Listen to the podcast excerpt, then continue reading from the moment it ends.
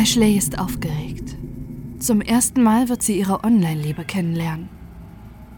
Sie schreiben noch nicht lange miteinander und kennen sich nur von Fotos. Aber Ashley ist sich sicher, dass er ihr erster Freund werden wird. Aufgeregt tippt sie in ihr Handy. Kann's kaum abwarten, dich zu treffen, Babe. Bevor sie in das Auto steigt, das sie zum gut aussehenden 17-Jährigen bringen soll, den sie nur von Facebook kennt.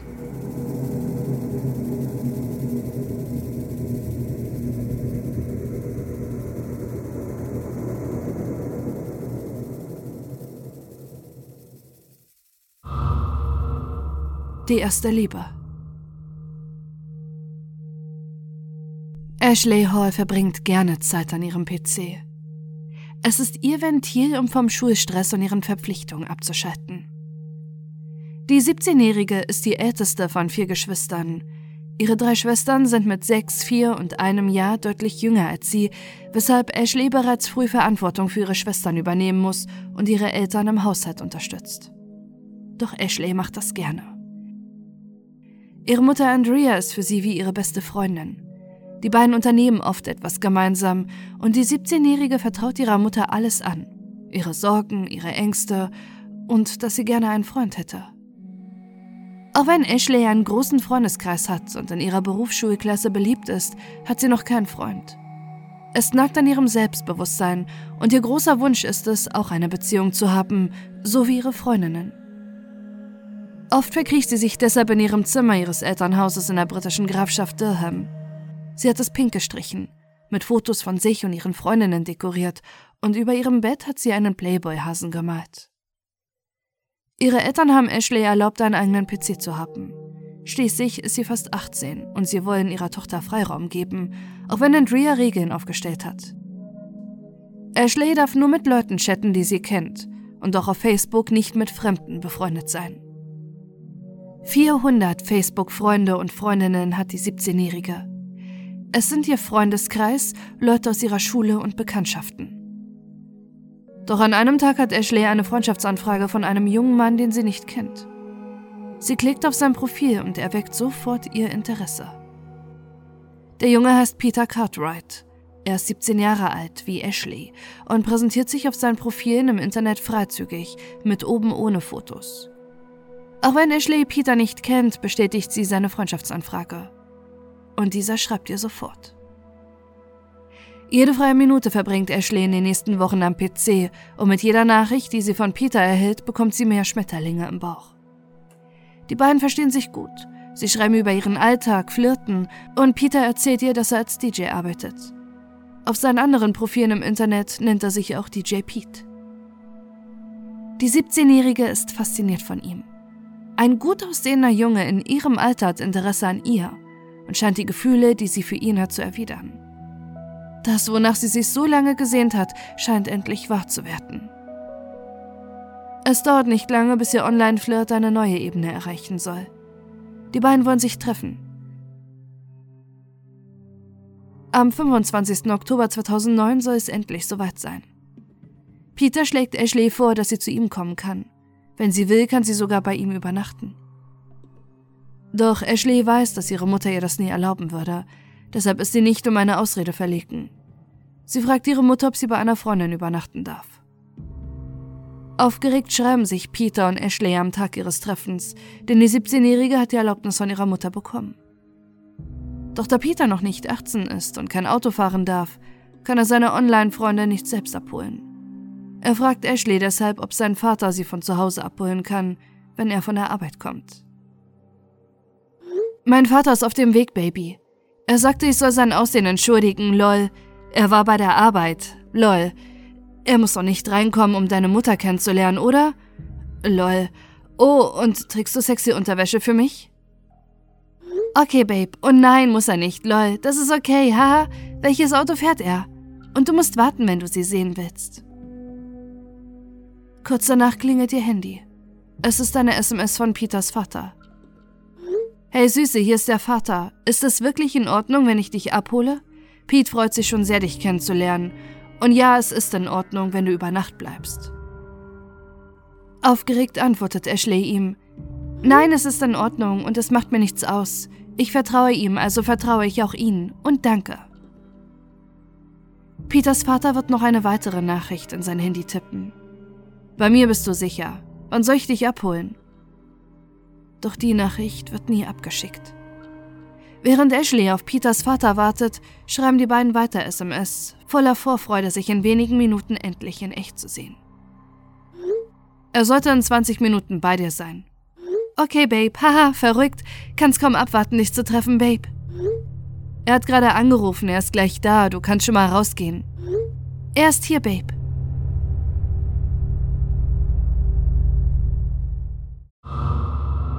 Ein Geständnis. Am nächsten Morgen wartet Andrea auf ihre Tochter. Eigentlich hat ihr Ashley bei ihrer Verabschiedung gesagt, dass sie um 10.30 Uhr wieder zu Hause sein wird, doch vielleicht haben die beiden Freundinnen nur verschlafen. Es vergehen Stunden, in denen die Sorge bei Andrea immer weiter wächst. Ashley geht nicht an ihr Handy und sie ist immer noch nicht von der Übernachtung zurückgekehrt. Ihre Mutter weiß sich nicht anders zu helfen, als bei Ashleys Freundin anzurufen, doch zu ihrer großen Verwunderung weiß diese gar nichts von einem Treffen mit Ashley. Die 17-Jährige hat ihre Mutter angelogen. Doch die Freundin hat einen Tipp für die verzweifelte Mutter. Ashley hat vor ihren Freundinnen in den letzten Tagen immer von einem Peter geschwärmt. Vielleicht hat sie sich heimlich mit ihm getroffen. Andrea kennt keinen Peter. Sie weiß nicht, mit wem sich ihre Tochter möglicherweise getroffen haben könnte. Alles, was sie bleibt, ist im Minutentakt verzweifelt Ashley auf ihrem Handy anzurufen. Stundenlang klingelt es nur, bis ein Anruf endlich angenommen wird. Doch es ist nicht Ashley, die endlich die Sorge ihrer Eltern beendet. Am anderen Ende ist ein Polizist, der gerade eine Leiche gefunden hat.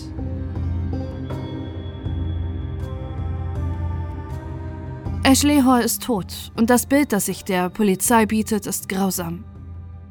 Die 17-Jährige liegt in einem Graben. Sie ist am Kopf, an ihren Armen und Beinen mit Paketklebeband gefesselt und geknebelt und wurde erstickt. Die Leiche ist zwar bekleidet, doch die Obduktion kann das grausame Materium, das Ashley in ihren letzten Minuten vor dem Tod durchleben musste, rekonstruieren. Sie wurde vergewaltigt. Ihr Mörder hat sie danach gezwungen, sich wieder anzuziehen, bevor die Jugendliche erstickt hat.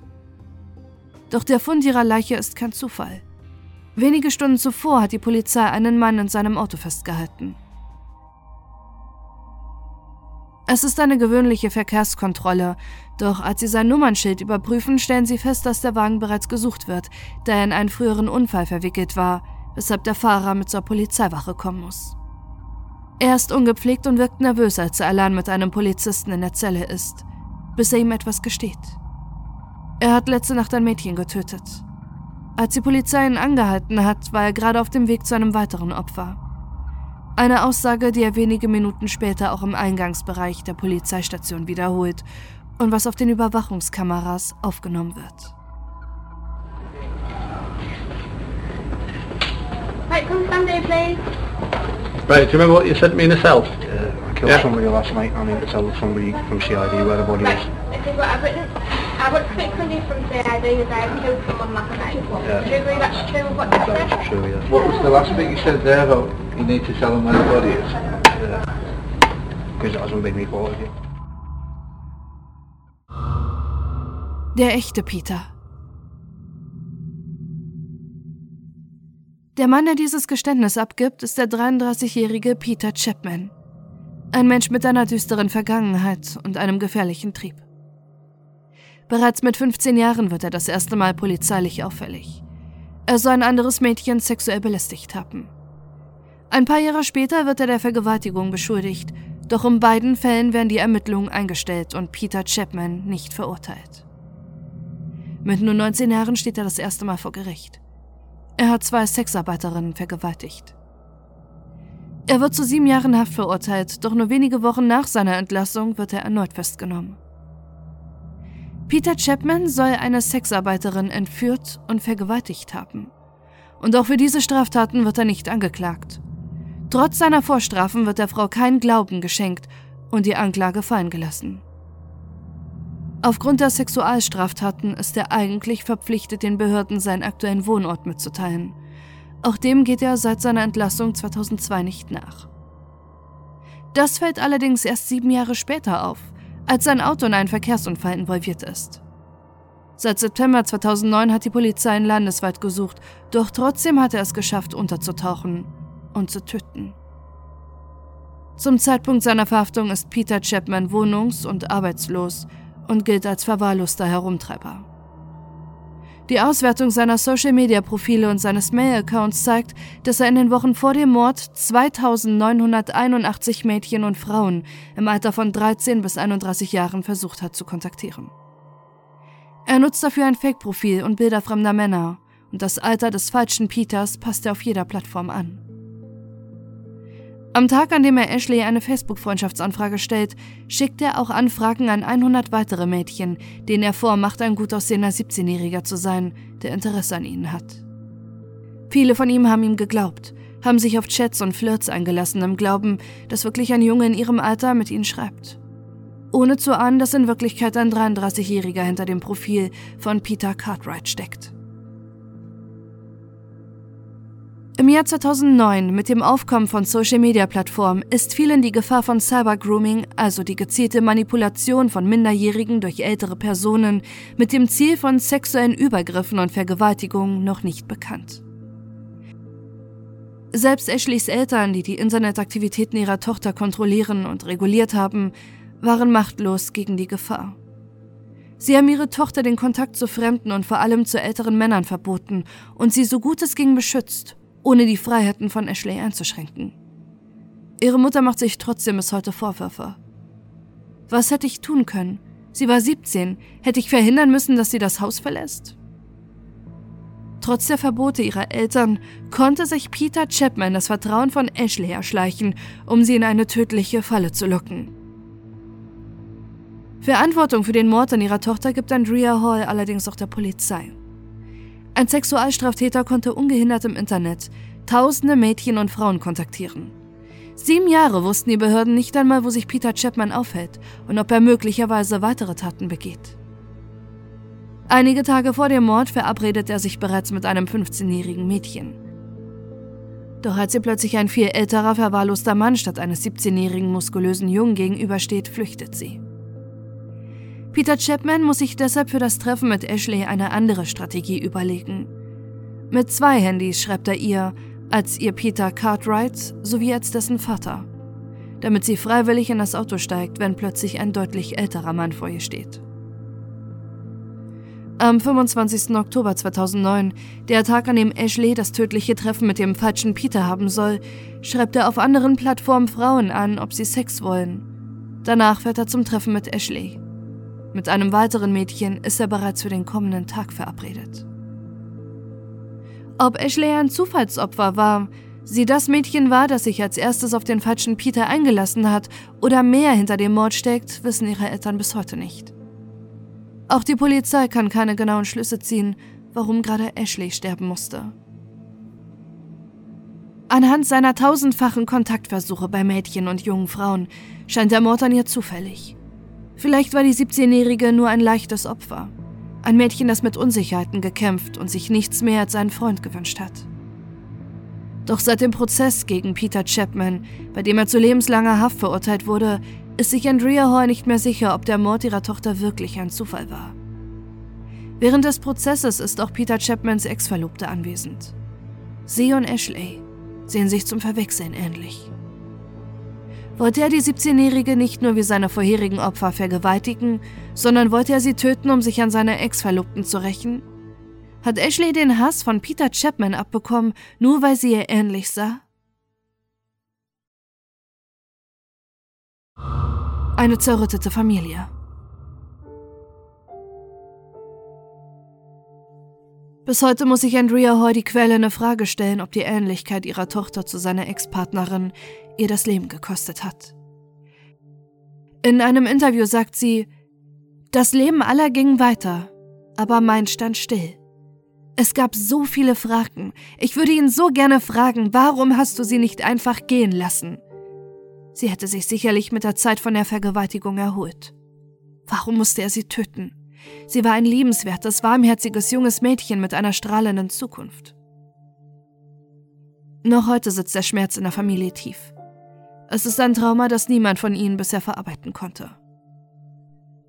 Ashleys Schwestern, die noch zu jung waren, um zu verstehen, dass sie ihre ältere Schwester nie mehr sehen werden, fragen ihre Mutter immer wieder, wann Ashley wieder zurückkommt.